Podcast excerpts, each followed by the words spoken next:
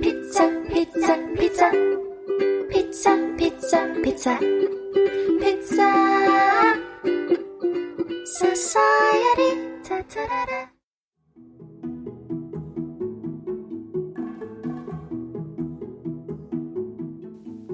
Willkommen zu einer neuen Folge von Pizza Society.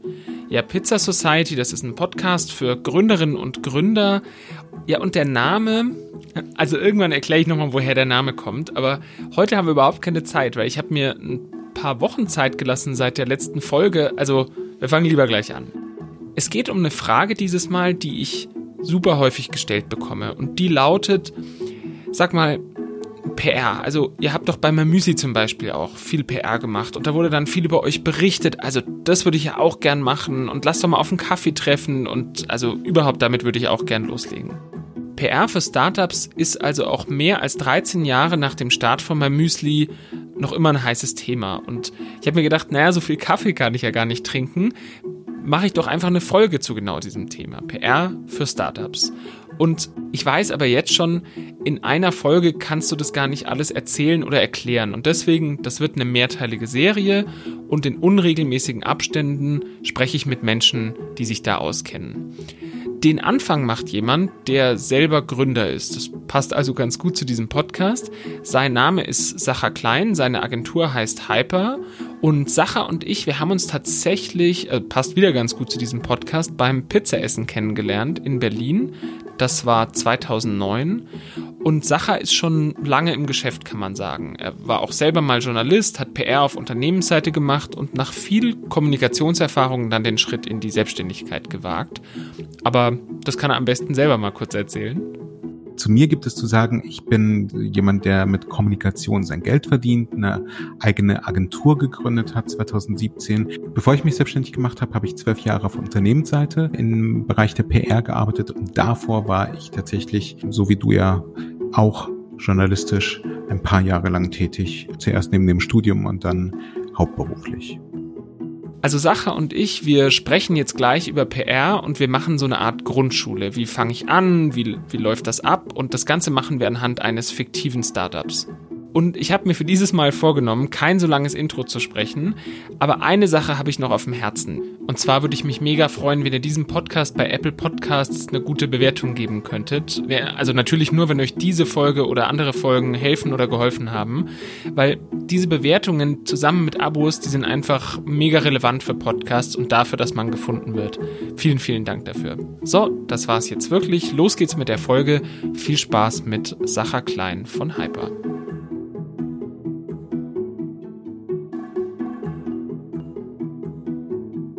Wie bei so einer Hochzeitsrede aus dem Redenbaukasten, die beginnt entweder mit einem Zitat oder mit lass uns mal den Begriff Hochzeit definieren, ja. Und das habe ich gedacht, so, jetzt fangen wir heute auch so an, weil PR, seit wir uns kennengelernt haben 2009, hat sich ja wirklich verändert und ich hatte gedacht, vielleicht definieren wir überhaupt erstmal, was verstehen wir denn heute unter Public Relations oder PR? Also wenn ich jetzt zu dir käme und sagen würde als Kundin oder Kunde, sag mal, du, was, was hast denn das PR? Wie würdest du den Begriff erklären oder wie erklärst du den Kundinnen und Kunden?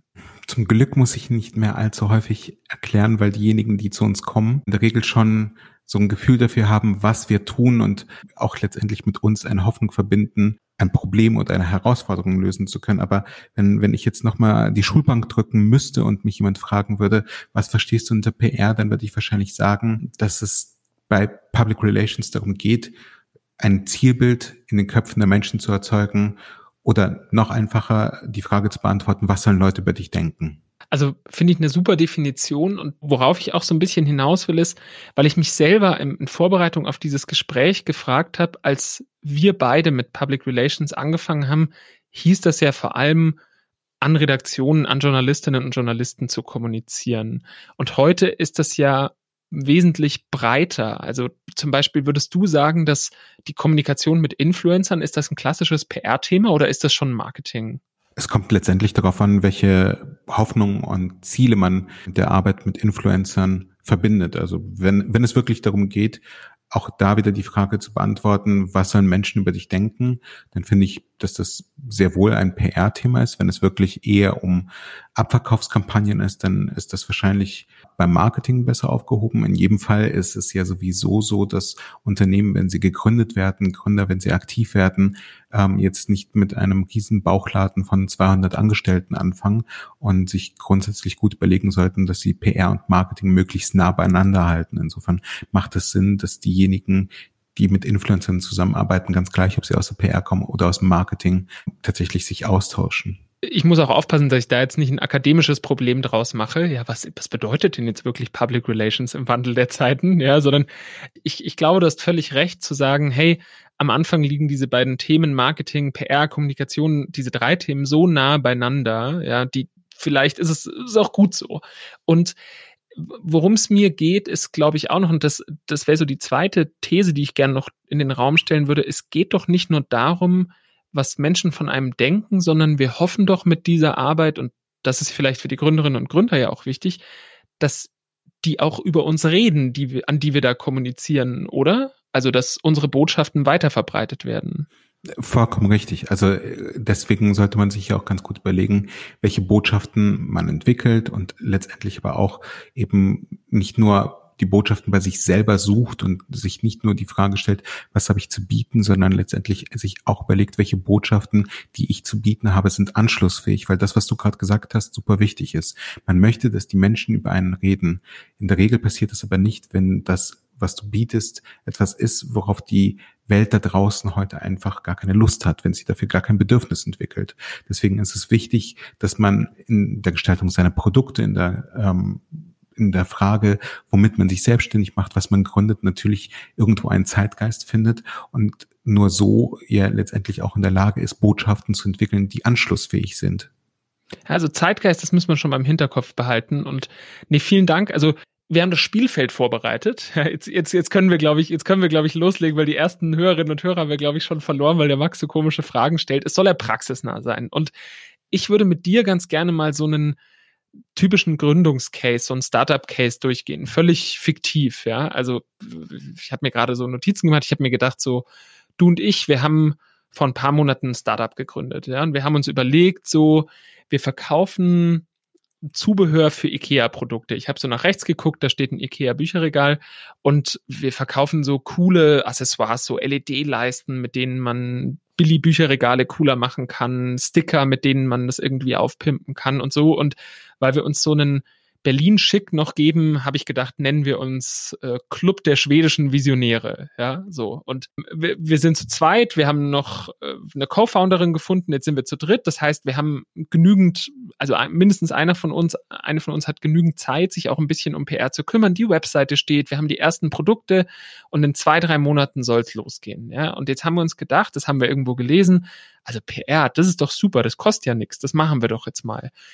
Und jetzt würde ich mit dir ganz gerne entwickeln, in so einem Startup-Case, Club der schwedischen Visionäre, will in zwei Monaten online gehen, ja, mit so IKEA-Hack-Produkten, völlig fiktiver Case. Wie, gibt auch, gibt auch sicher tollere Beispiel-Cases, aber ich dachte, der ist vielleicht so ganz griffig, kann sich jeder was drunter vorstellen. Wie fangen wir an? Können wir mal gemeinsam so ein paar Schritte durchgehen? Kannst du mal uns so laut an deinen Gedanken teilhaben lassen, wie man jetzt da loslegen würde?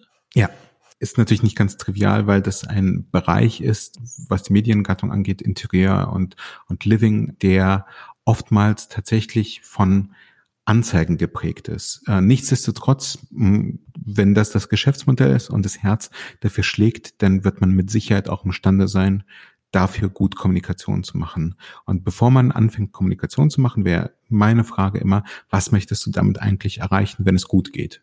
Also möchtest du beispielsweise Investoren anziehen, weil das Ganze noch ähm, ohne Fremdkapital auskommt? Möchtest du Kunden gewinnen? Möchtest du Kooperationspartner gewinnen, damit unter Umständen irgendwann vielleicht auch tatsächlich das schwedische Möbelhaus auf die Idee kommt zu sagen, Mensch, äh, tolles Produkt, würden wir gerne in, euer, in unser Sortiment aufnehmen. Also irgendeine Art von Zielsetzung sollte man sich als allererstes überlegen. Also das haben wir natürlich lange gemacht, aber finde ich einen guten Punkt. Also erstmal wirklich, was ist das Ziel? Jetzt für unser Beispiel hätte ich gesagt, also ein Investor, das könnte nicht schaden. Das, das wäre nicht schlecht, aber brauchen wir jetzt nicht unbedingt. Wir sind, wie man in der coolen Startup-Sprache sagt, gebootstrapped, ja. Aber was wir eben toll fänden, wenn, wenn wir wirklich ein bisschen Abverkauf hätten. Also dass einfach Menschen auf uns aufmerksam werden und, und wir mal so ein Grundrauschen erzeugen. Also wir, wir würden uns freuen, wenn so erste Veröffentlichungen Print erscheinen würden. Vielleicht auch, weil dann unsere Freunde endlich glauben, ah, das, das gibt's ja wirklich, was die da machen. Ja, also das wäre so das erste Zwischenziel vielleicht. Aber jetzt hast du tatsächlich zwei Ziele benannt. Du hast gesagt, einmal Abverkäufer und zum Zweiten hast du gesagt, damit unsere Freunde tatsächlich auch glauben, dass das, was wir machen, echt ist. Und das sind ja nicht zwangsläufig die gleichen Ziele, sondern stehen unter Umständen diametral sich auch gegeneinander. Nichtsdestotrotz, so oder so, was wir immer brauchen werden, egal welches Ziel wir verfolgen, wir müssen zuerst mal unsere Hausaufgaben machen und uns in der Ansprache von Dritten, die noch nie irgendetwas über uns gehört haben, erstmal etwas in die Hand geben können. Das heißt, das, was wir brauchen, sind Pressefotos, also ordentliches Bildmaterial von uns, weil man ja in der Regel eben auch gerade bei Gründungen versucht, das Team abzubilden und zu zeigen, wer, wer sind denn die Menschen, die sowas aufbauen und sowas errichten und dann natürlich aber eben auch Produkte zu visualisieren und letztendlich das Zielbild zu visualisieren. Also wofür treten wir eigentlich an? Was wollen wir eigentlich verbessern? Und in dem Fall wäre es wahrscheinlich so, dass man bestehende Billigprodukte oder bestehende IKEA-Produkte nehmen würde, sie dann eben letztendlich mit diesen Dingen veredeln würde, die wir herstellen, um einfach mal so ein paar Beispiele zeigen zu können, wie sieht eigentlich die Welt aus, die wir verbessern finde ich einen guten Punkt. Also vielleicht sprechen wir auch gleich mal über die Fotos, weil wir wollen es ja wirklich praxisnah machen, ja. Und also ich glaube, was man zum Thema Fotos festhalten kann, ist, es lohnt sich, da mit einer professionellen Fotografin und einem professionellen Fotografen zu arbeiten oder nicht einfach schnell ein iPhone-Bild zu machen. Absolut. Hundertprozentig. Und auch ganz wichtig, wir leben ja in der Zeit, in der wir vor allem digital miteinander kommunizieren. Die meisten Medien möchten gerne ein Foto im Querformat haben. Das heißt also, wenn man Fotos von sich machen lässt, äh, genauso wie du sagst, auf gar keinen Fall mit einem iPhone einfach mal schießen, weil das endet dann am Ende auch noch im Hochformat und bringt niemandem irgendetwas. Aber letztendlich, wenn man eine professionelle Lösung hat und eine Fotografin oder einen Fotografen bucht, dann ist es ähm, wahrscheinlich, dass man dann eben auch Fotos in unterschiedlichen Formaten bekommt, was sehr wichtig ist. Also ich fasse mal zusammen. Wir haben unsere Ziele definiert. Da war ich ein bisschen schwammig. Ich habe gesagt, ja, Investoren, das wäre nicht schlecht, aber ich würde auch ganz gerne irgendwie wissen, meine Freunde sollen das auch sehen und gleichzeitig will ich auch noch Abverkauf. Vielleicht ein bisschen viel, ja, aber du, du hast ja gesagt, okay, wir, wir versuchen es mal so. Jetzt haben wir, wir haben auch Fotos gemacht, die sehen auch gut aus, da sieht man auch unsere Produkte. Also haben wir nach deinem Tipp cool mit einer professionellen Fotografin zusammengearbeitet. So jetzt der nächste Schritt? Wie würden wir denn jetzt weitermachen? Im nächsten Schritt machen wir weiter äh, vor allem an unseren Hausaufgaben und das, was wir in der Regel immer machen, wenn wir mit einem neuen, vielleicht auch gänzlich unbekannten Unternehmen zusammenarbeiten, wir kreieren so ein One-Pager nennen wir es, aber du kannst es eben auch ein Factsheet nennen oder einfach nur ein, ein Stück Papier oder ein Blatt Papier, das du mit den wichtigsten Informationen füllst. Und auf diesem Blatt Papier steht dann eben drauf, wann das Unternehmen gegründet wurde, wer die Gründer sind, wie die Unternehmensvision ausschaut, also was möchte man eigentlich erreichen, was möchte man verbessern. Und im besten Fall, wenn du dann immer noch Platz hast, schreibst du tatsächlich so ein bisschen die Geschichte des Unternehmens auf. Die ist natürlich bei Gründung sehr, sehr kurz, kann aber auch insofern durchaus ein bisschen länger sein, wenn die Leute sich ein bisschen kennen. Die Geschichte kommt dir ja nicht ganz unbekannt vor. Lieber Max, als ihr damals mal Müsli gegründet habt, habt ihr ja auch eure eigene Geschichte von den drei Freunden eben sehr stark in das Zentrum der Kommunikation ganz am Anfang gestellt. Und das ist für Presse und für Medien, aber durchaus auch für Influencer super hilfreich, weil die nicht nur wissen wollen, was du machst, die möchten auch verstehen, wie die Menschen, die das Ganze in Gang setzen, auch tatsächlich zusammengekommen sind und warum die eigentlich zusammengekommen sind. Ob sie schon immer miteinander befreundet waren oder ob sie vielleicht einfach nur miteinander ein Geschäft machen wollen, wogegen auch nichts äh, einzuwenden ist. Aber wenn die Menschen eine Geschichte verbindet, dann sollte man die auch erzählen und dann sollte man sie auch niederschreiben, weil das ein guter Trigger für Medien in der Berichterstattung sein kann. Da hast du völlig recht. Viele Startups haben gute Geschichten, aber erzählen sie gar nicht. Und ich würde jetzt auf den One-Pager, den wir jetzt vorbereiten würden, eben sicher nicht schreiben. Das Ziel unseres Startups und die Geschichte hinter dem Startup ist, dass wir uns gedacht haben, ja, wie kann man eigentlich schnell Geld verdienen? Wir können ja eigentlich ein paar coole Ikea-Hacks verkaufen, so, sondern wir, wir würden eben schauen, dass wir die, die Stories, also bitte korrigiere mich, wenn ich was Falsches erzähle, wir, wir würden eben schauen, dass wir die Geschichten, die uns zusammengebracht haben, die wir vielleicht auch mit Ikea verbinden und die Dinge, die, ja, was uns wirklich bewegt und, und solche Dinge würden wir erstmal aufschreiben und vielleicht auch erstmal zu viel als zu wenig, oder? Und dann einfach mal gucken, was, was kann man daraus rausziehen, was vielleicht für Journalistinnen und Journalisten spannend ist. Kann man das so zusammenfassen? Hundertprozentig, außer eine kleine Einschränkung. Das, was uns vielleicht schon seit Jahren und Jahrzehnten zusammengebracht hat, ist eben die Frage, wie wir zusammen das ganz große Geld verdienen können. Vielleicht sogar auf die Schnelle. Vielleicht ist das unsere 37. gemeinsame Gründung und die ersten 36 waren zum größten Teil nicht erfolgreich, aber eine vielleicht schon. Dann würde ich das tatsächlich niederschreiben, dass wir in der Vergangenheit oder dass, dass uns das Interesse eint, unbedingt äh, das ganz große Geld verdienen zu wollen. Manchmal, man muss sich ja auch nicht immer als Weltverbesserer geben, wenn man es tatsächlich gar nicht ist. Nee, das ist ein guter Punkt, genau. Also vielleicht ist es, wenn das wirklich das 37. Startup ist, das wir gerade gründen, dann ist das ja in sich auch schon wieder eine Geschichte, ja, dass man eben nie den, den Mut verliert.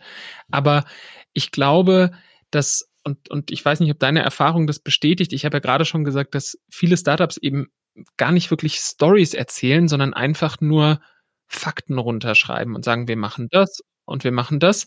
Und darauf hat die Magazin- und, und Zeitschriftenwelt eigentlich nicht gewartet, oder? Neue Fakten zu berichten über neue Startups. Genau, und darauf wartet eigentlich niemand. Und ich kann allen Gründern, aber auch allen Unternehmern da draußen wirklich sie alle nur dazu ermutigen, eben nicht nur die Geschichte zu erzählen, was du tust, sondern auch immer versuchen, zu erzählen, warum du eigentlich das tust, was du tust. Also was, was dein Bestreben damit ist. Vielleicht gibt es ja auch schon in der Kindheit ähm, irgendwo die Querverbindung, dass, dass einer von uns dreien Ikea-Möbel mit bunten Farben bemalt hat oder vielleicht auch schon mit irgendwelchen anderen Dingen veredelt hat. Und, und wenn man diese Brücke baut in die Vergangenheit, ist es eigentlich immer auch ein ganz guter Anhaltspunkt für Journalisten, dass da etwas ist, worüber man berichten kann. Weil in den wenigsten Magazinen, du hast es ja gerade auch schon gesagt, die schlägt man nicht auf und dort sind Steckbriefe von irgendwelchen Unternehmen, sondern es sind ja letztendlich in sich geschlossene Texte und Geschichten und Berichte und Artikel. Und damit ein solcher auch entstehen kann, sollte man sich, und das ist vielleicht auch eine der Grundregeln der PR, versuchen, es Redakteuren und Journalisten so einfach wie möglich zu machen und so viele Informationen und so viele Ankerpunkte wie möglich bereitzustellen, weil über die Jahre, als wir beide angefangen haben, PR zu machen, da waren die Redaktionen noch relativ groß und da saßen da noch relativ viele Leute. Mittlerweile durch den Medienwandel, wie wir ihn über die letzten 15 bis 20 Jahre erlebt haben, sind die meisten Redaktionen relativ klein geworden und es gibt relativ wenig Redakteurinnen und Redakteure in äh, Redaktionen, die dort sitzen und arbeiten. Und je einfacher man es ihnen macht, desto größer ist auch die Wahrscheinlichkeit, dass am Ende ein Bericht und ein Artikel entsteht. Jetzt fragen mich oft Gründerinnen und Gründer und sagen, ja, was ich mich ja frage ist, soll ich mich oder sollen wir uns als Team eigentlich in den Vordergrund stellen? Also wie geht man damit um, wenn man das vielleicht gar nicht will oder, oder wenn man das unbedingt will? Also wie grenzt man so ein bisschen sich von dem eigentlichen Unternehmen ab? Und geht es überhaupt noch in der heutigen Zeit? Also es sind wieder viele Fragen in einer, sorry. Ich glaube, die letzte Frage ist ganz entscheidend. Geht das eigentlich noch? Ich persönlich bin schon der Meinung und auch auf Basis der letzten knapp 20 Jahre, die ich jetzt irgendetwas mit Medien machen darf, sind meine Erfahrungswerte eigentlich recht positiv, wenn es um die personenzentrierte Kommunikation geht. Also wieder rückwärts gedacht. Wie schaffe ich es, dass der Redakteur so wenig Arbeit wie möglich hat, indem ich ihr oder ihm so viel wie möglich in die Hand gebe, was sie oder er braucht, um daraus einen guten Bericht oder einen guten Artikel zu machen. Und in der Regel ist dann eben gerade bei einem neuen Unternehmen ganz häufig die Frage, wer macht denn das? Also wer hat denn das Ganze initiiert? Insofern ist es zumindest am Anfang sehr, sehr förderlich, wenn das Gründerteam visibel ist. Das kann über die Zeit nach hinten treten. Meine persönliche Empfehlung wäre, dass das nicht passiert, sondern das Unternehmen immer dann Vertrauen wecken, bilden und, und letztendlich auch halten können, wenn Gesichter grundsätzlich nach außen hin sichtbar sind. Insofern, ich würde auf jeden Fall gerade in Phasen der Gründung das Gründerteam visibel machen. Und da würde ich auch, auch zustimmen. Ich glaube, das ist einfach wichtig für Geschichten. Tatsächlich, wer ist auch der Absender? Und das ist nun mal das, das Gründerteam. Ich glaube, was man ja sagen kann, ist, man hat ja selbst in der Hand, wie viel man von sich preisgeben will. Und das bedeutet ja nicht, dass man sich, sich komplett also, also seinen ganzen Tagesablauf teilen muss oder so. Das kann man ja, kann man ja frei entscheiden, wie, wie man das machen möchte. Aber ich würde dir total zustimmen. Ich glaube, Menschen sind eben ja ein nicht zu unterschätzender Aspekt bei vielen Geschichten und deswegen total wichtig. Also jetzt haben wir diesen Bogen ausgefüllt. Ich, ich merke schon, also bei Vision, jetzt heißt mir auch noch Club der schwedischen Visionäre, da, da müssen wir noch ein paar Hausaufgaben machen und, und uns wirklich was überlegen. Aber jetzt haben wir so die Fakten, wir wissen, wer so dahinter steht, wir haben ein paar ganz gute Stories identifiziert um unsere Produkte rum. Wir haben auch schon zwei, drei Beta-Kunden gehabt und die haben wirklich coole Sachen gebaut und die haben uns auch so ein paar Use Cases geschickt und gesagt, dass sie zum Beispiel ihr Plattenregal total cool aufgepimpt haben. Da haben wir auch Fotos davon. Und jetzt habe ich gelesen, jetzt schreibt man doch so eine Pressemeldung und da schreibt man jetzt einfach rein, so an die Medien, ja, so und so und so und, und das verschicke ich dann einfach an, an einen großen Verteiler, den ich mir irgendwie zusammensuche. Können wir das vielleicht mal sezieren? Also wie, funktioniert denn das jetzt wirklich? Ich weiß gar nicht, wo ich anfangen soll. Ja, ja genau, also es ist eine große Frage, aber so habe ich es dir gerade im Meeting erklärt und jetzt denkst du dir, oh Gott, ja, was machen wir jetzt? Also vielleicht, vielleicht kannst du mich so väterlich da mal durchführen? Also bei uns würde der Prozess tatsächlich anders aussehen, aber ich will jetzt auch gar nicht so tun, als würden wir alles besser wissen, weil PR ist halt auch keine Mathematik. Es gibt da draußen niemanden, der einem sagen kann, eins plus eins ist gleich zwei und am Ende steht ein Artikel. Am Ende ist das alles irgendwo Annahmen, Rechnungen, die, die man tätigt und man hofft, dass am Ende dann auch das richtige Ergebnis bei raus und rumkommt. Und wir würden das tatsächlich so machen, dass wir vor allem zu Beginn recherchieren würden. Also welche Medien, welche Publikationen gibt es da draußen, die sich in irgendeiner Weise mit dieser Thematik schon beschäftigen. Entweder mit Möbel oder mit Einrichtungen, vielleicht sogar wirklich mit IKEA-Hacks. Vielleicht gibt es da draußen irgendwo ein Blog oder ein Podcast, die sich mit diesem Thema beschäftigen.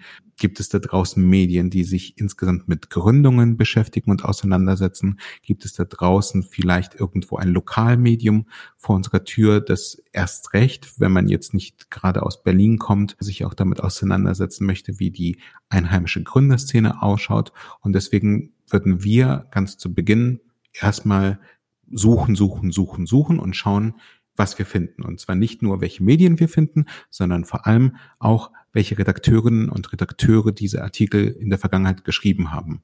Und an die würden wir dann versuchen, einzeln zuzugehen. Und wie wir das tun, kann ich gleich erzählen, nachdem du nochmal reingegangen bist. Genau, weil ich habe natürlich sofort eine Frage. Also das heißt, ich mache mir tatsächlich ja so eine Kontaktliste einfach, oder? Und würdest du in den, in den Kiosk gehen und dir einfach mal alles an Zeitschriften holen, was, was potenziell interessant ist? Soll man eher auch ein bisschen breiter denken? Also soll man in unserem Fall vielleicht auch sagen, ja, das ist doch auch was fürs Handelsblatt oder so. Also, oder würdest du dich am Anfang eher versuchen, so zu beschränken und nicht, nicht sofort größenwahnsinnig zu werden? Ich denke, man sollte gar nicht über Größe nachdenken. Also weder in die eine Richtung noch in die andere Richtung ich, ich finde es total wichtig und richtig, sich mit all denen auseinanderzusetzen, die einem dabei helfen können, die eigenen Ziele zu erreichen. Und wir haben ja ganz zu Beginn gesagt, unsere Ziele sind, wir wollen den Abverkauf steigern und wir wollen unseren Freunden und Familien Mitgliedern ähm, erklären können und beweisen können, dass das, was wir tun, vielleicht tatsächlich ein richtiges Unternehmen ist. Und wenn am Ende auch noch der eine oder andere Investor oder Investoren auf uns zukommt, na, dann sprechen wir mit ihnen. Das ist doch auch schön. Und warum sollen die Leserinnen und Leser eines Blogs nicht imstande sein, unsere Produkte zu kaufen, nur weil das Blog vielleicht nach außen hin klein ausschaut. Im Gegenteil kann es sogar passieren, dass wenn bei einer Veröffentlichung im Handelsblatt unter Umständen nicht die richtigen Leute auf uns aufmerksam werden würden. Wir würden uns ja in der Vergangenheit schon einige Gedanken darüber gemacht haben, wer unsere Zielgruppe ist und wie die ausschaut, wie alt die sind und ähm, dann kann man ja weiterdenken und sich überlegen, was lesen die denn eigentlich für für Zeitungen? Lesen die überhaupt Zeitungen? Lesen die Zeitschriften? Lesen die Blogs? Sind die den ganzen Tag bei Instagram und TikTok aktiv? Und wenn man das weiß und wenn man hoffentlich in seiner Annahme richtig liegt, dann kann man ja letztendlich auch versuchen, auf die Medien dieser vermeintlichen Zielgruppe entsprechend einzuwirken und zuzugehen. Jetzt ist es ja so, dass in vielen Medien finde ich ja tatsächlich von Journalistinnen und Journalisten unter dem Artikel oft jetzt mittlerweile die E-Mail-Adresse, ja, manchmal auch vielleicht so das Twitter-Handle. Wenn ich jetzt aber nicht die E-Mail-Adresse habe, ja, ist es dann okay, die Leute auch auf Instagram anzuschreiben. Vielleicht haben die da einen Privataccount oder ich habe einen Facebook-Account gefunden. Was mache ich denn, wenn ich von jemandem nicht die E-Mail-Adresse rausbekomme? Wie, wie, wie, wie kontaktiere ich sie oder ihn dann? Gibt da so ein ganz schönes Tool, mit dem ich jetzt seit knapp 20 Jahren arbeite, das heißt Telefon. Und wenn man tatsächlich in den Redaktionen anruft und fragt, ob man mit äh, Herrn Max Wittrock sprechen könnte, von dem man weiß, dass in der Redaktion tätig ist, dann wird man oftmals durchgestellt. Und dann muss man Max keine E-Mail schreiben, sondern kann ihm direkt am Telefon erklären, was man macht und ihm versuchen, dieses Thema nahezubringen. Aber ähm, man darf halt nicht vergessen, wenn es denn tatsächlich dazu kommt, dass man Max auch am Telefon erreicht, dann wartet er nicht den ganzen lieben langen Tag, dass irgendein Gründer oder irgendeine Gründerin daherkommt und ihn ihm irgendwie das Ohr abkaut. Da muss man schon versuchen, sehr kurz und präzise zu sein, so wie man letztendlich auch das Ganze in eine E-Mail verpacken würde. Und da kann ich auch aus eigener Erfahrung sagen, also da hast du völlig recht das, das sind oft stressige Arbeitstage, ja, so und, und man muss eben da auch damit darauf gefasst sein, dass man nicht durchgestellt wird, dass, dass die Person am anderen Ende wirklich nur ganz, ganz wenig Zeit hat, vielleicht auch gerade keine Lust hat, was ja völlig menschlich ist. Und ich glaube, da lohnt sich dann einfach, entweder freundlich dran zu bleiben und zu sagen, hey, wann kann ich denn nochmal anrufen? Oder wenn man zum Beispiel in so einer Art Vorzimmer, ich mag das Wort nicht so, aber wenn man quasi irgendwo landet bei, oder bei einer Vermittlung, wenn man also nicht direkt bei der Person landet, dann einfach vielleicht da nach der E-Mail-Adresse zu fragen, wenn man nicht durchgestellt wird. Also würdest du auch sagen, dass sich da so Hartnäckigkeit ein bisschen auszahlt oder wie, wie kann man das umschreiben? Absolut. Wir hatten, um, um ein Beispiel aus der Praxis zu bringen, das ein bisschen anders verlaufen ist, aber letztendlich eben auch den Faktor Hartnäckigkeit betonen soll. Es gibt in der Wirtschaftswoche die Rubrik Startup der Woche. Jede Woche wird da ein anderes neues Startup vorgestellt und dann gibt es bekannte Investoren, die dann das Geschäftsmodell bewerten und aus ihrer Expertenperspektive sagen, ob das was wird oder nicht. Und wir hatten einen Auftraggeber, der, von dem wir relativ sicht, sicher waren, dass, dass die diese Öffentlichkeit dort brauchen, um auf den Schirm von äh, Investoren zu kommen und auch grundsätzlich so ein etwas erwachseneres Publikum anzusprechen. So habe ich den entsprechenden Redakteur angeschrieben und keine Antwort bekommen. Und das passiert leider sehr, sehr häufig. Da muss man sich die Frage stellen, war es das jetzt oder macht man weiter? Und ich bin so ein Mensch, der eben relativ wenig Schmerzen sieht, wenn er eine Person fünf oder sechs Mal anschreibt.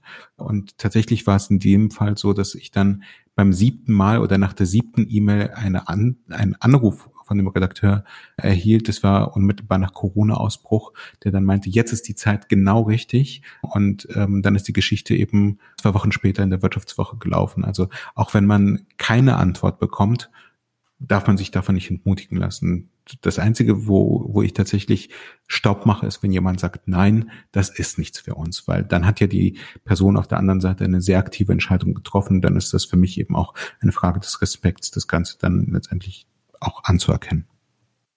Ja, das ist ein super guter Punkt. Ich glaube, man muss da auch wirklich mit Empathie rangehen, weil es gibt ja so eine ganz dünne Linie zwischen so sportlichem Ehrgeiz, wo das Gegenüber das vielleicht auch noch ganz, ganz witzig findet. Hey, sie hatten mir ja schon dreimal geschrieben, ich überleg's mir und dem, hey, jetzt, jetzt nervt's wirklich, oder? Also ich glaube, genau. da, da sollte man schon schauen, dass man dass man sich so ein bisschen versucht, in das Gegenüber reinzufühlen und guckt, wann ist es noch okay und wann habe ich aber wirklich, wie du sagst, ein klares Nein bekommen und das muss man unbedingt auch respektieren. Und ich glaube, ein zweiter Punkt aus meiner eigenen Erfahrung, man darf auch auf keinen Fall beleidigt sein. Absolut, das ist hier niemals persönlich. Es ist hier einfach nur, dass es vielleicht jetzt gerade nicht passt oder aber grundsätzlich nicht passt, aber es ist hier letztendlich niemals eine Entscheidung gegen einen selbst, sondern eine eine Entscheidung, die eine Redakteurin oder Redakteurin eben auch treffen darf und treffen muss. Pizza, Pizza, Pizza. Pizza, Pizza, Pizza. Pizza. Also wir haben jetzt so eine Liste recherchiert, wir haben auch jetzt schon in, in ein paar Redaktionen angerufen, wir, wir sind manchmal ein bisschen abgeblitzt, aber ein paar coole Kontakte haben wir, die wir auch noch gar nicht so auf dem Schirm hatten. So, und jetzt wollen wir wirklich mal auch die ersten Mails tatsächlich schreiben. Und wie machen wir das denn jetzt mal? Also wirklich granular, weil ich habe gemerkt, dass da viele Menschen nicht ganz sicher sind. Schreibe ich hey lieber Sacher, ähm, ich habe letztens deinen Artikel über Couchen gelesen und wir haben auch ein Startups, da geht's auch um Couchen und zwar können wir IKEA-Couchen mit ganz, ganz tollen Überzügen hacken. Oder sage ich, sehr geehrte Damen und Herren, bitte beachten Sie die Anlagen und da hänge ich einfach ein Word-File dran mit einer Pressemeldung. Wie, wie geht das? Wie, wie funktioniert so eine Ansprache? Am Ende muss eine Ansprache authentisch sein und mit Sicherheit gibt es auch einige Geschäftsbereiche und Branchen, für die die zweite sehr formale Ansprache, die du gerade gewählt hast, durchaus die richtige ist. Bei dem Modell, das wir gewählt haben, dass wir IKEA-Hacks an die Frau und an den Mann bringen wollen, ist mit Sicherheit die erste Idee durchaus zutreffender und, und passender. Und ich würde es dann auch tatsächlich so schreiben. Hallo Max, ähm, ich bin dann jemand, der gerne noch diesen Satz einstreut. Ich hoffe, es geht dir gut. Ich habe gesehen, dass du in der Vergangenheit häufiger mal über Themen geschrieben hast, wie man seine Wohnung gestalten kann. Wir sind ein junges Gründerteam aus Berlin, Passau und München. Und darüber hinaus haben wir zusammen studiert und starten jetzt unser Geschäft, in dem wir IKEA-Möbeln die Möglichkeit geben wollen, so richtig gut auszusehen. Und das ist jetzt halt nur so, das waren jetzt irgendwie drei, vier Sätze, sehr, sehr, sehr viel länger würde ich es tatsächlich auch nicht machen, weil Redakteure über den Tag verteilt so 100 bis 200 E-Mails bekommen. Deswegen, was ist wichtig für ein Geschäftsmodell wie unseres? Natürlich Bilder und Beweisbilder und Fotos. Und deswegen würde ich dann eher noch zwei, drei vier aussagekräftige Fotos in den Anhang packen oder vielleicht auch bei in ein Google Drive packen und verlinken, so dass die Redakteurin und der Redakteur mit einem Mausklick oder mit maximal zwei Mausklicks dann letztendlich sehen kann, was wir herstellen. Und dann natürlich ähm, der Person die Möglichkeit geben, also äh, überhaupt in, in Kontakt zu treten, weil das klingt jetzt sehr banal, aber ich habe ja gesagt, dass ich ganz am Anfang meiner Karriere als Redakteur gearbeitet habe und ich habe irgendwann tatsächlich ein sehr, sehr junges Unternehmen. Ich glaube, damals hat man noch nicht von Startups gesprochen. Ein sehr, sehr junges Unternehmen, das an mich herangetreten ist und eine Berichterstattung wünschte. Und dann war da keine Telefonnummer in der E-Mail drin, unter der man die Person hätte erreichen können. Und es gibt eben nach wie vor einige Redaktionen, einige Redakteurinnen und Redakteure. Wenn die ein Thema finden, dann wollen die das sofort umsetzen, weil es ja sein kann, dass irgendjemand vielleicht schneller ist. Und das Bestreben, Erster zu sein, etwas ist, was im, im Journalismus einfach durchaus eine relevante Kenngröße ist. Und deswegen muss man es dann natürlich auch den Redakteuren und Redakteuren ermöglichen, in Kontakt zu treten. Und man sollte immer seine Telefonnummer nennen. Eben mit dem Hinweis verbunden, falls du noch irgendwelche Fragen hast, wenn wir dir unter Umständen vielleicht auch mal unsere Produkte in, in echt zeigen dürfen, würden wir uns freuen. Und hier sind unsere Kontaktdaten.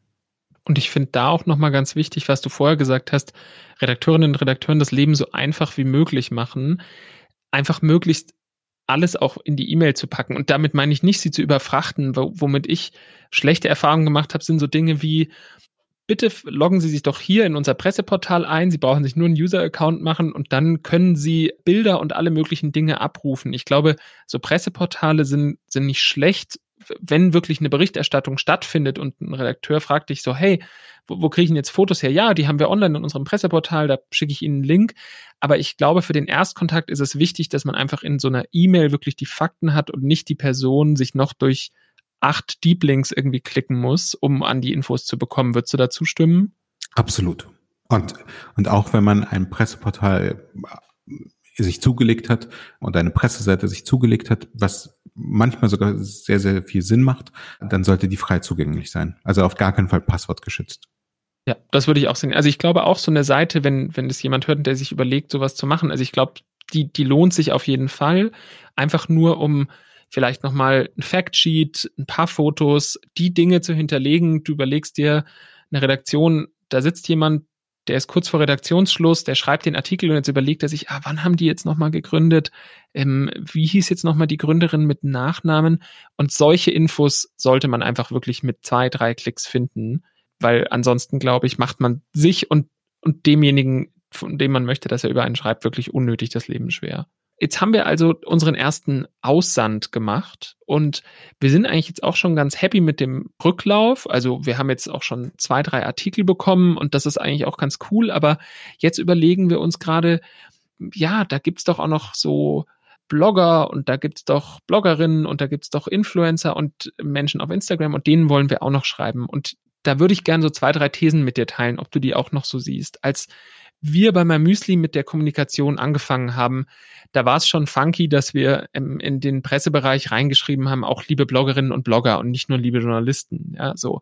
Aber es war so, dass eben Bloggen für noch anders als heute viel, viel weniger kommerzialisiert war und deswegen man immer wahnsinnig, ja, vorsichtig sein musste, dass wenn man jetzt jemanden anschreibt, dessen E-Mail-Adresse zum Beispiel im Impressum stand, dass der und völlig zu Recht nicht, nicht gesagt, hey Leute, das ist eine private Seite, ich teile da was, ich, ich, ich will nicht jetzt von, von irgendwelchen Infos zugespammt werden. Ich habe aber heute den Eindruck, und jetzt kommt die These, dass viele Blogs eben deutlich kommerzialisierter sind, geübter im Umgang mit Produkten, mit Unternehmensvorstellungen im kommerziellen wie im nicht kommerziellen Bereich und ich deswegen auch da, wie auch bei Journalistinnen und Journalisten, die das jetzt voll hauptberuflich machen, ruhig mal drauf losschreiben kann in vielen Fällen, wenn es jetzt nicht ein rein privates Blog ist und sagen kann, hey, ich habe gelesen, du hast da und da gepostet. Also worauf ich hinaus will, aus meiner Sicht gelten da ziemlich ähnliche Regeln eigentlich, oder? Unterscheiden sich nicht groß, oder wie würdest du das sehen?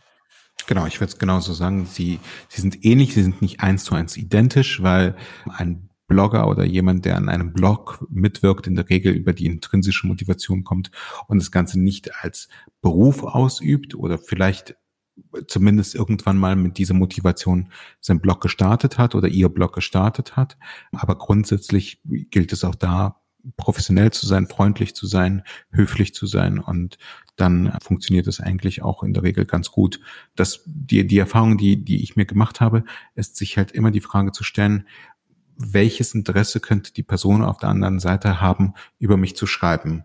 Und das ist nicht ganz unwichtig, weil wenn man jetzt irgendwie in unserem Fall einen Blog sich raussucht, was irgendwie das Größte im Bereich Startups ist, aber noch nie irgendetwas über Möbel gemacht hat und noch nie irgendetwas über Ikea gemacht hat, dann ist die Wahrscheinlichkeit, dass wir die Ersten sein werden, vielleicht jetzt nicht ganz so groß, wie wenn wir ein, ein Tech-Startup wären, und da muss man sich halt die Frage stellen, wie kann man noch irgendwie einen, einen, einen, einen Anhaltspunkt finden, mit dem man die Redakteurin oder den Blogger äh, für sich gewinnen kann. Und da muss man vielleicht eben tatsächlich gucken, ob, ob es eine frühere Berichterstattung gibt äh, zu irgendeinem Thema, in dem man vielleicht in einem früheren Job aktiv gewesen ist, um da eine Brücke zu bauen. Oder vielleicht ist man auf die gleiche Uni gegangen und kann man auf diese Art und Weise äh, tatsächlich irgendetwas Verbindendes bauen.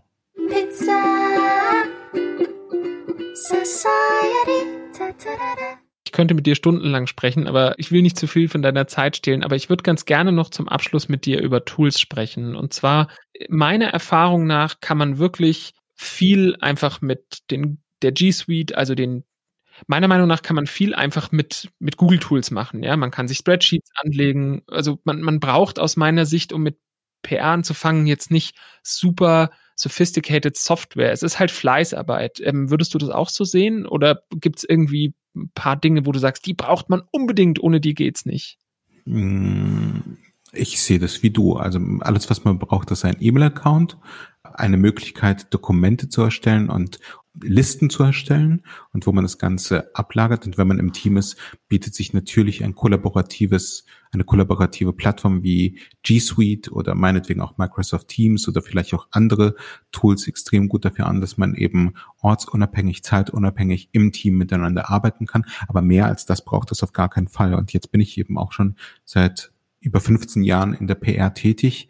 Wenn du mich fragen würdest, auf welche Tools ich heute unter keinen Umständen verzichten möchte, dann lande ich nach wie vor immer beim Thema E-Mail, ähm,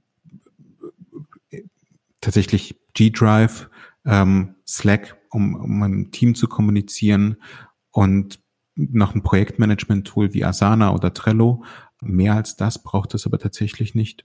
Ja, das finde ich cool. Das heißt, ich glaube, es ist ein Thema, bei dem man wirklich relativ schnell loslegen kann, aber es, es geht halt um menschliche Kommunikation und das ist nichts, was man eben mal schnell in 30 Minuten abhandeln kann. So, jetzt habe ich an, an 400 Leute schnell eine E-Mail rausgeschickt. Ich bin mir sicher, dass wir morgen auch in 400 äh, Zeitschriften und Zeitungen sind, alles klar läuft, sondern man muss halt viel Aufwand treiben. Und wenn man das selber nicht hinbekommt, dann gibt's ja Agenturen wie deine, die, die einem helfen können und die einem auch kompetent helfen können. Und ich glaube, das wäre meine letzte Frage gewesen noch an dich. Wenn man dann sagt, ja, jetzt will ich den Schritt gehen, ich habe das Budget, ich will mich auf andere Dinge konzentrieren, ich will an eine Agentur rantreten, wäre mein Tipp immer, da kann man auch wieder eine Stunde drüber reden, aber am wichtigsten ist es auch da, dass es auf einer menschlichen Ebene funktioniert. Und das ist, glaube ich, der, der beste Schlüssel, wenn man, wenn man mit einer Agentur äh, Kontakt aufnimmt oder, oder die passende Agentur finden will. Oder was wären da zum Abschluss vielleicht noch deine Tipps? Wie finde ich den richtigen Dienstleister für mich? Auch, auch wenn es kontraproduktiv für mein Geschäft ist, aber ich bin ganz felsenfest überzeugt davon, dass speziell zu Beginn einer Unternehmung und oft auch deutlich später die, die beste Agentur keine Agentur ist, weil es niemanden gibt, der seine Geschichte so gut erzählen kann wie die Gründerin oder der Gründer selbst. Insofern würde ich auf die Agentur so lange wie möglich verzichten, wie es nur geht, wenn man eben das Skillset auch wirklich selber im Gründerteam hat. Wenn man es nicht hat und dann aber die finanziellen Mittel, lohnt es sich natürlich, einen Dienstleister zu beauftragen. Und dann ist es extrem wichtig, dass der Dienstleister wirklich versteht, wer sind wir als Gründerteam, was wollen wir erreichen und passt das zusammen und spricht man die gleiche Sprache und findet man auch tatsächlich im Alltag einen guten Workflow, um erfolgreich miteinander zu arbeiten. Das, was immer extrem unwichtig ist und was in der Beurteilung absolut keine Rolle spielen sollte, ist, wie groß der Verteiler der Agentur ist. Das werden wir nämlich tatsächlich hin und wieder gefragt, wie groß ist euer Verteiler? Und dann weiß ich, dass wir mit Sicherheit mit diesem Auftraggeber absolut nicht glücklich werden, weil wir ja eben keine Verteiler bedienen, sondern mit Menschen kommunizieren. Und darum geht es ja letztendlich eben in diesem Buchstaben R von Relations, dass man Beziehungen aufbaut und ob es nun Journalisten sind, ob es Blogger oder Influencer sind, ob sie eine kleine Reichweite haben oder eine große Reichweite, das, was mich auch immer tatsächlich in, in deiner Arbeit bei Mamüsli extrem begeistert hat, ist, ich hatte nie das Gefühl, dass du einen, einen Unterschied machst in der Ansprache, ob du mit einem Spiegelredakteur sprichst oder mit einem ganz kleinen Blogger. Wenn man nett zu allen ist, dann wird man eben in der Regel auch von allen anderen nett zurück angesprochen. Ich glaube, was hier einfach wichtig ist, Reichweite darf einfach nie ein Kriterium sein. Ja, das ist natürlich klar, dass wir uns alle freuen, wenn wir in einem reichweitenstarken Medium stattfinden. Das bringt uns ja auch viel und das ist ja auch ein toller Erfolg, den man feiern kann. Aber gleichzeitig kann es ja sein, dass in dem super Special Interest Blog diese eine Person mitliest, die ich schon lange erreichen wollte. Und deswegen, ja, würde ich auch sagen, immer allen mit Respekt gegenübertreten, mit dem gleichen Respekt und alle immer freundlich behandeln. Das ist sowieso gut, wenn man das im Leben sich mal auf die Fahne schreibt. Und ich kann immer zum Abschluss nur diesen Essay empfehlen von Kevin Kelly, 1000 True Fans, den du bestimmt auch kennst. Wenn ich 1000 echte Fans für mein Produkt habe, dann ist das so viel besser, als wenn ich eine Million Menschen habe, denen, die, die mir zwar folgen, aber denen ich eigentlich völlig egal bin. Und deswegen nicht immer nur auf Reichweite gehen, sondern auf die Qualität der Beziehungen. Also ich, ich bin dir auf jeden Fall mega dankbar, ja, Sacha, dass du dir die Zeit genommen hast für diese PR-Grundschule, ja, und ich, ich hoffe, dass alle, die das hören, ja, einiges mitnehmen können, aber ich bin mir ganz sicher und vielen, vielen Dank an dich. Ich hoffe, dass wir uns auch die nächsten zehn Jahre ja weiterhin über PR austauschen und dann vielleicht die große äh, Revival-Folge wieder aufnehmen und sagen, was haben wir denn damals eigentlich erzählt und wie hat sich das heute verändert? Also vielen, vielen Dank an dich, Sarah. Ich danke dir und es ist doch schön, dass wir uns damals über eine Pizza kennengelernt haben und ich heute in deiner Pizza Society zu Gast sein darf.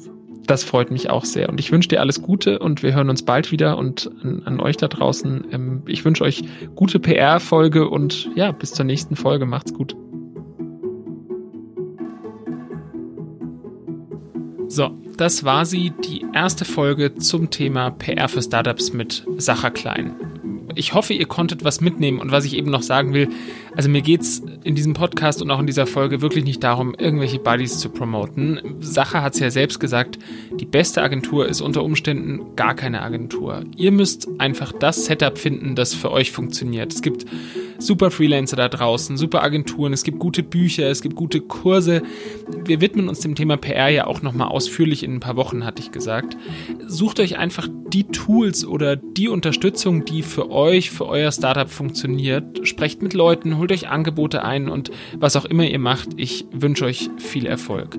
Ach ja, und denkt gerne auch an die 5-Sterne-Bewertung bei Apple, wenn euch die Folge was gebracht hat. Tausend Dank dafür und bis zum nächsten Mal.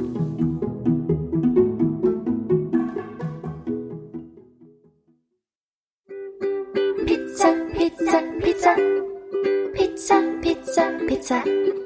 Pizza. Society.